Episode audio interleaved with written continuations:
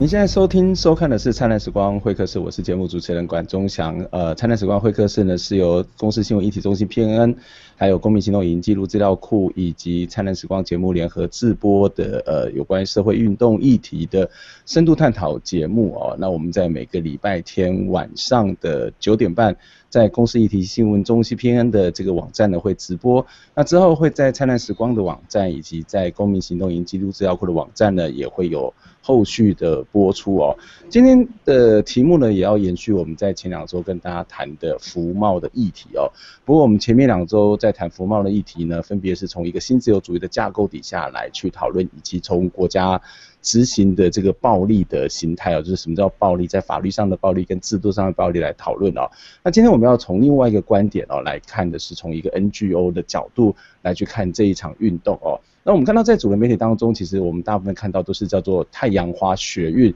可是我自始至终，我从来都不觉得这是一个学生运动，它其实是有很多的公民团体、很多的个人去投入、去参与哦。那媒体当中，它的焦点当然会是在呃陈为廷跟非凡他们两位的身上，这无可厚非，因为在媒体的操作上面，它通常就必须要一个领导者。可是事实上，就像我刚刚提到的，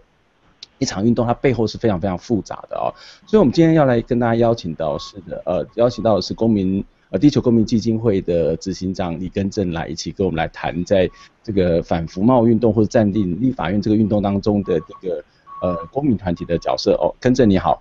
哎，钟祥还有各位观众朋友大家好。呃，对，根正其实我们刚原本是要在两点的时候录音的，但是他说一边先讲几条不很好，因为非常辛苦了。其实我去台北的时候也看到根正，然后那个整个脸色啊、身体的状况哦，其实。都不太好，那个还都是在刚刚运动开始的没几天，我们其实在台北见过面哦。可不可以先请跟着聊一下你的你的现在的整个心情感受？因为我们录音的录音录影的这一天，其实就是太阳花要退的这一个当下嘛。嗯，身体其实真的还蛮疲倦，因为每天睡的时间比以前少很多啦。嗯，昨天晚上搞到三点半才睡觉。每天都差不多这样嘛。对对对对，常常都都都是这个样子。嗯，对。那确实，这个整个学运在占领立院告一个段落之后，嗯，现在心情就是说，可能需要沉淀一下，然后再出发了。嗯嗯，哎，那因为整个整个那个这场运动，其实就如同钟祥所说的嘛，它不是一个媒体所定义的呃学生运动。嗯哼，它其实是一场全民参与的公民的社会运动。对，那这里面有一个，就是说有有几个层次的问题啊，就是说，他当然冲进去立法院的时候，本来就包含了那个 NGO 组织的工作人员，加上那个学生青年在里面。嗯，那等等，但是后来整个议场的议场的那个大家媒体关照到的这个发言空间，主要还是留给学生。嗯嗯，那。可是，一占领议场之后，其实马上要巩固议场跟守护议场，其实需要整个立法院周边，从青岛东路、济南路到中山南路这边，嗯哼，进就是防止警警方攻坚进去。对，在第一时间，几乎就是 NGO 快速的建立了这个滩头堡。嗯哼，嗯，哎，马上把场子 hold 住，然后群众群聚起来，能够开始至少把群众留在这个场域里面。那我是第二天到达，那第一天我们的这个办公室同仁已经冲进去，然后第二天其实我来到现场之后就开开始在场外做一些组织的工作，嗯，那主要是在做一些这个 NGO 的一些就是沟通协调啊，嗯，这一类的事情。那其实这个工作其实是比想象中要复杂多，因为嗯，你可以想象，呃，连续二十几天，每天二十四小时在场外都要排捷运。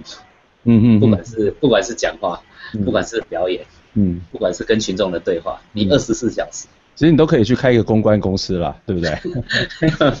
嘿，二十四小时，但但是我相信这不是我，而是非常多的，就是社运工作伙伴抛下了原来他在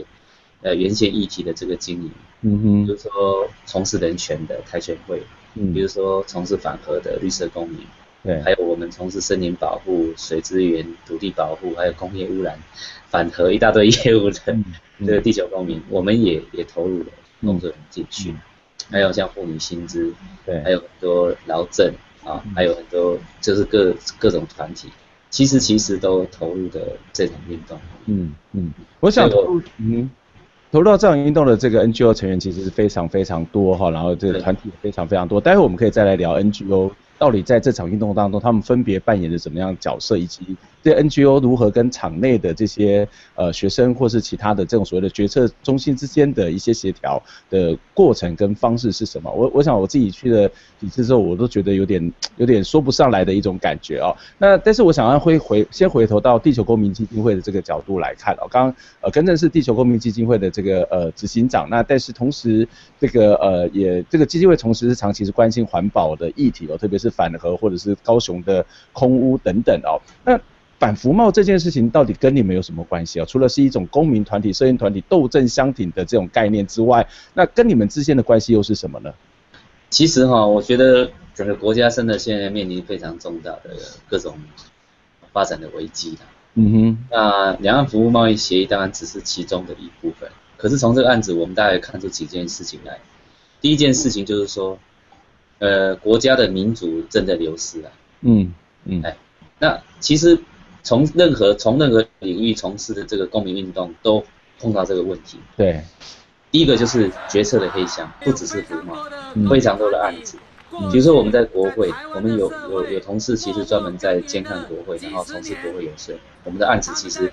我们的宗旨就是要透过呃提升人民的意，就是意识上的觉醒，然后号召行动，然后进而改变政策。嗯，那我们过去其实推进了非常多的法案，可是发现说。整个立法院的这个呃空间，其实就是说呃公共决策非常粗糙。当